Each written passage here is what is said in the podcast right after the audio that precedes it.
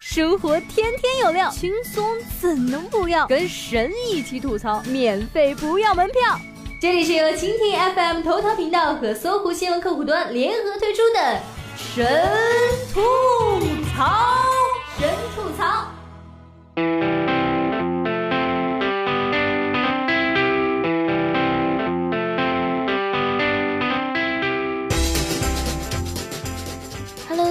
欢迎收听本期的神吐槽，我是你们萌萌的小冉妹子。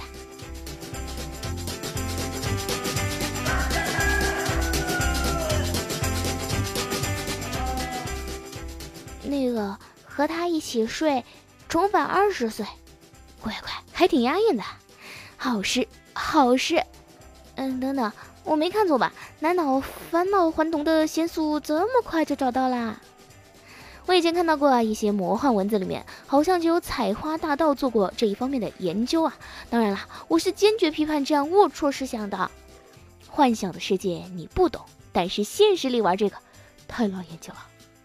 最近有媒体报道，主打床位共享的小程序同住酒店拼房，因提供异性拼房模式及暗示性宣传语引发争议。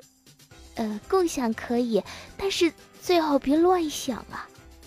然而，记者调查发现，这一自称为第三方平台的小程序对使用者审核并不严格，用户需自行对拼房者的个人信息进行核查。此外，其宣扬的异性拼房也有涉黄之嫌，帖中甚至有异性拼房者提出性暗示啊，比如一位定位在北京朝阳区、系统认证为男性的拼房者，聊天开始后直接提出约啪，称自己具备暖床技能。有经验。当被问及什么是暖床，其暧昧的表示：“你懂的。”天哪，在一个乞讨者都让你刷二维码和支付宝的今天，你还玩暧昧？直接一点啊，我会更折服你的流氓。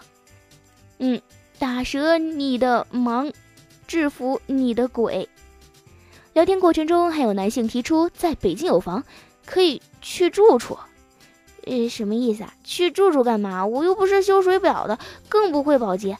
难道你只是想纯纯的来一场做头发？我呸！你以为女性会像你一样揣着淫荡装无知？提醒一下啊，这都是暗访记者注明自己是女性的结果。要是我注明为女性，估计也会落得同样的下场。有网友在跟帖里说了，这上面全是男的，基本没女的，翻车就翻车吧。这么说，你一定体验过了。老司机啊，失敬失敬！都什么人呢？你哪来的这么多空床啊？真有床位空着，嫌浪费的话，不如帮帮那些无家可归的人。问题来了，这么多寻欢问流者上了同住挤眉弄眼的平台是咋管的？能把漏洞补补好吗？都成色子了。当然，审核是有的，靠你自己。你最好自备一双火眼金睛，把那些不怀好意的人一一看清。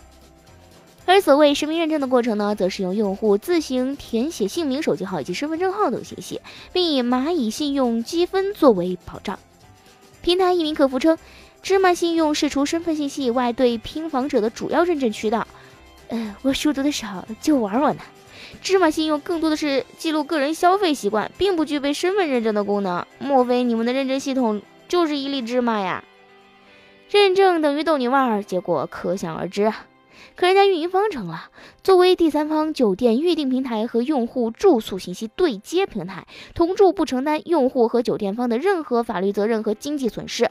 用户之间发生经济纠纷及违法犯罪行为时，同住也不承担相应的法律责任及经济损失。哎，我去，这话怎么那么熟悉呢？哦，记得很久很久以前有人说过，卖菜刀的管不了菜刀成凶器。很多平台就喜欢抱着菜刀论讲故事，卖刀的杨志就不会这么说。菜刀论不是魅力，可你同住只是卖菜刀吗？你是连菜板和迷魂汤都给备齐了好吗？想想你那勾人的广告语，还有下线吗？我记得小时候在村里啊，有个老大妈帮人约麻将，约到自己家打几圈挣个小钱。要是这些打麻将的开赌，你能说和你无关吗？同住这形态和二房东租房间出去还不太一样，人家好歹有合同啊，当然也可能没有合同，但人家那是线下办事儿，愿打愿挨，真不好说。你要这么爱好强词夺理，那些打车软件平台出现的色魔司机，那就更有理了。没那么便宜的事儿。有人说别去试验人性，但同住玩的可不就是试验人性吗？凯迪上曾有人发帖说，说的是旅行时和异性拼房是种什么体验？相信潜意识里很多人都想过，但想和做是两码事儿啊。而这个帖子最终告诉你，心思缜密的男生真的很可怕，设计各种陷阱，一步步带你入坑。拼房也好，同住也罢，一不小心就成了狗血剧。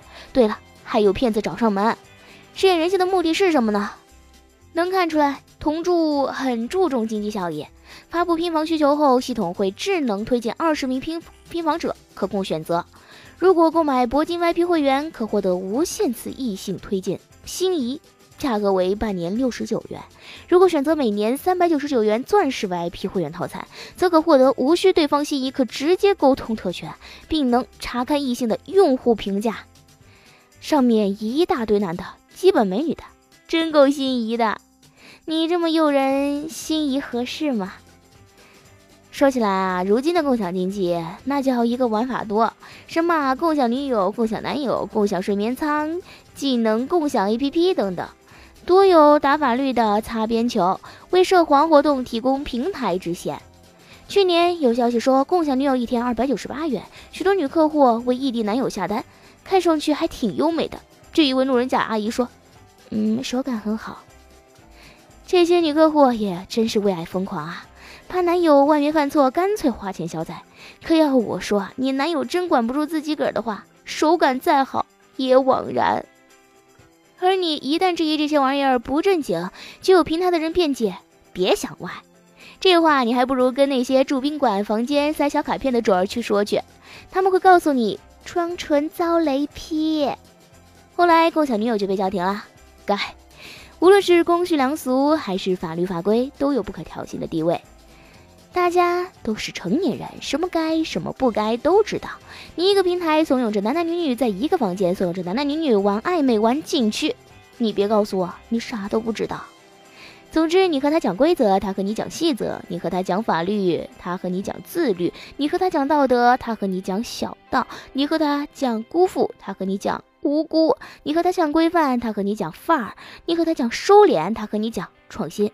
停，就说创新，创新是个好事啊！你们的思路也算是创新的意思在里面的。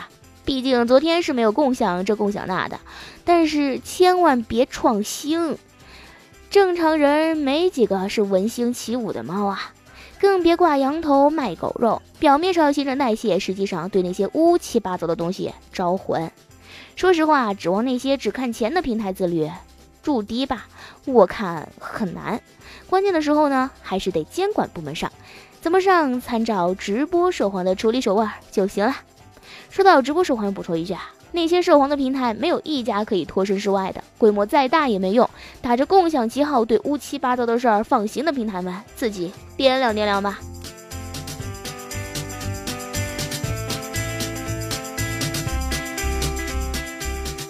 好了，本期的节目就到这里了，感谢您的收听，这里是共享神吐槽，大家一起来吐槽吧，我们下期节目不见不散哦。